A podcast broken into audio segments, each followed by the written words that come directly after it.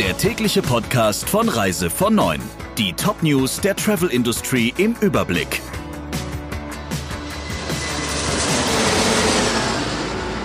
Mit Ursula Lampe. Schönen guten Morgen. Die Bundesregierung ist sauer auf die Lufthansa. Wie der Spiegel schreibt, gab es kürzlich einen regen E-Mail-Verkehr zwischen dem Bundeswirtschaftsministerium und der Fluggesellschaft. Der Grund?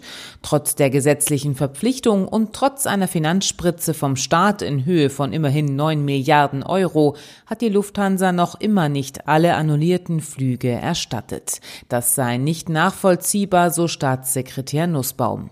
Rund ein Viertel aller Erstattungsanträge seien nach den Zahlen des Luftfahrtbundesamtes vom 3. August noch offen. Das heißt, 1.240.000 Lufthansa-Kunden warten noch immer auf ihr Geld. Und das bleibt nicht ohne Konsequenz. Inzwischen hat das LBA ein Ordnungswidrigkeitsverfahren gegen die Lufthansa eingeleitet. Die Zahl der Neuinfektionen steigt. Nun werden Stimmen laut, die sich für ein generelles Reiseverbot aussprechen.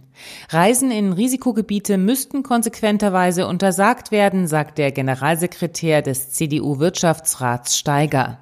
Das Reiserecht könne nicht höher bewertet werden als die Rechte von Millionen Deutschen, denen ansonsten ein erneuter Lockdown drohe, so Steiger in der Bildzeitung. Doch nicht alle teilen seine Meinung. Reiseverbote würden deutschen Unternehmen eher schaden, sagt unter anderem der Hauptgeschäftsführer des Deutschen Industrie- und Handelskammertags Wandsleben in der Welt.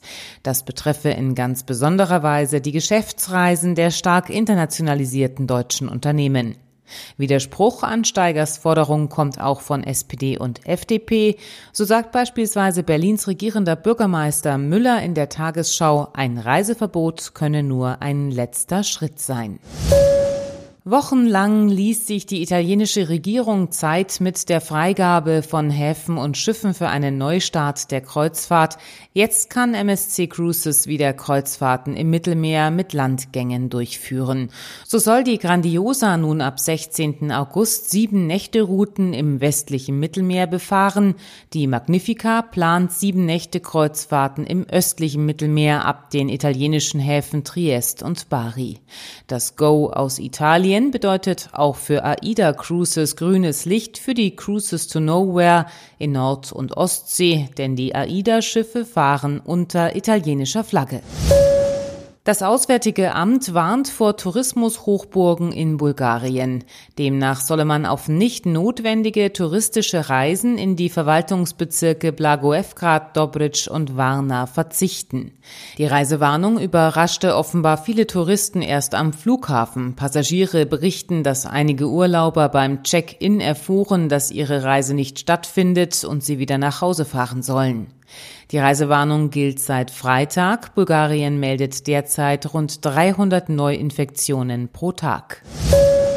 Während große Kreuzer durch die sogenannte No-Sail-Order der US-Gesundheitsbehörde CDC stillgelegt sind, dürfen Schiffe mit weniger als 250 Menschen an Bord fahren. Das nutzte Uncruises Adventure aus und legte in Alaska ab. Doch nach drei Tagen war nach einem bestätigten Corona-Fall an Bord schon wieder Schluss. Die Wilderness Adventure ist zurück in Alaskas Hauptstadt. Alle Passagiere und Besatzungsmitglieder stehen nun unter Quarantäne, auch wenn keiner Symptome zeigte. Alle weiteren Expeditionskreuzfahrten in Alaska wurden dieses Jahr abgesagt. Soweit die wichtigsten Meldungen aus der Branche. Ihnen noch einen schönen Tag. Der Reise von Neuen Podcast in Kooperation mit Radio Tourism. Mehr News aus der Travel Industry finden Sie auf reisevon und in unserem täglichen kostenlosen Newsletter.